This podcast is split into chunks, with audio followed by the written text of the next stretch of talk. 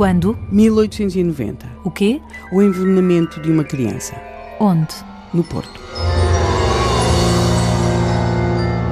O caso Urbino de Freitas. Um envenenamento de uma criança. Quem é que queria envenenar uma criança e porquê? Essa pergunta que acaba de fazer preenche as 5.600 páginas manuscritas do processo a que este crime deu lugar.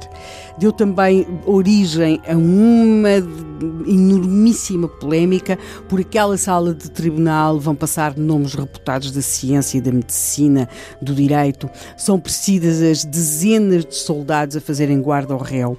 O teto da cela, ou quarto, alguns também o designam como quarto, onde o réu estava eh, nos intervalos entre o julgamento, foi chapeado a ferro porque se chegou a temer, ou correu o boato na cidade do Porto, de que o réu podia fugir e ser substituído por um sósia na sala do tribunal. Porquê tanta precaução? Os soldados é porque receavam que ele fugisse ou que lhe fizessem mal? Provavelmente ambas as coisas, mas sobretudo a última. Porquê é que este caso vai perturbar tanto? Temos de perceber que os casos de envenenamento não eram de modo algum invulgares. É claro que o facto de estarmos perante o envenenamento de uma criança, Mário Guilherme Augusto Sampaio, que tem 11 anos, mas de qualquer modo houve crimes em Portugal com muito mais vítimas, também com vítimas crianças, até com pormenores mórbidos de violência física sobre as vítimas eh, muito mais, digamos que impressionantes nada disso chegava para que este caso de que vamos falar hoje se tenha tornado no crime por excelência, quando se fala de crime em Portugal e de polémicas em torno dos julgamentos. Estamos a falar de um, de um caso que ficou não apenas para a história do, do crime e da investigação policial, mas também para a história da medicina em Portugal.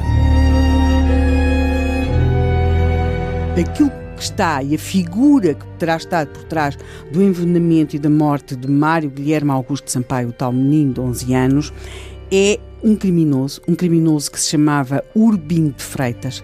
E no século XIX, este nome, Urbino de Freitas, correspondia a um dos nomes mais proeminentes, mais sonantes, mais prestigiados da medicina portuguesa. E... O, o médico Urbino de Freitas, professor universitário na então Escola uh, Médico-Cirúrgica do Porto, o homem que para muitos representava uma espécie de santo quando se tratava das questões ligadas à lepra e a outras doenças de pele, que à época era uma chaga social que destruía a vida das pessoas. Este homem tem trabalhos importantes e reputados na área, sobretudo do combate à lepra. Mas era, era um assassino. Já lá vamos. É o homem que é amigo de Camilo Castelo Branco e de Ana Plácido.